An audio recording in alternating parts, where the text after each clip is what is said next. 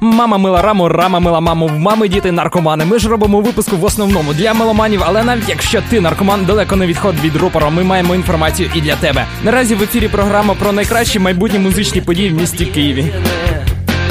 Ви любите повторювання?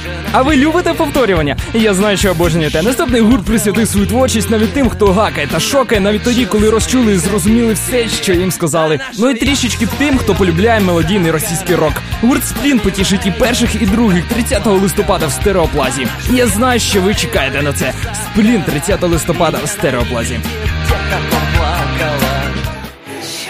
Безкінечно можна слухати тільки наскільки тихі українські ночі, наскільки сильно треба переховати сало, новину про те, що табачник пішов у відставку, і як перетікає сіра речовина по твоїм звивинам. Творчість Blue Foundation вкрай схожа на останнє. Вихід в паралельну реальність досягається на третій пісні, і на восьмій цей процес стає незворотнім. Тріп-хоп та тотальний лаунж у виконанні Blue Foundation 30 листопада чекає на тебе у Бінго. І нагадуємо, що незабаром в Київ приїжджає канадський роково-альтернативний гурт Thousand Foot Crutch. Хлопці у захваті, бо ще у 1995 році, тусуючись з друзями з Day Grace та по черзі працюючи в Макдональдсі, вони й гадки не мали, що через якихось 17 років, 6 грудня 2012 року, вони будуть виступати в самій столиці України в клубі Бінго.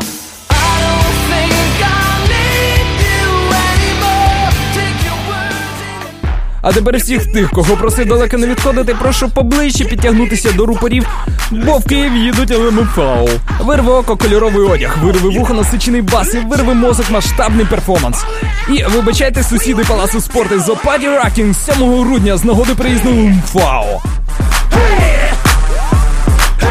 На всякий випадок запис цього випуску буде знаходитися на r.kpi.ua. Там же будуть знаходитися звіти з подій від наших журналістів. І на цьому меломани і наркомани і їхні мами можуть бути вільними.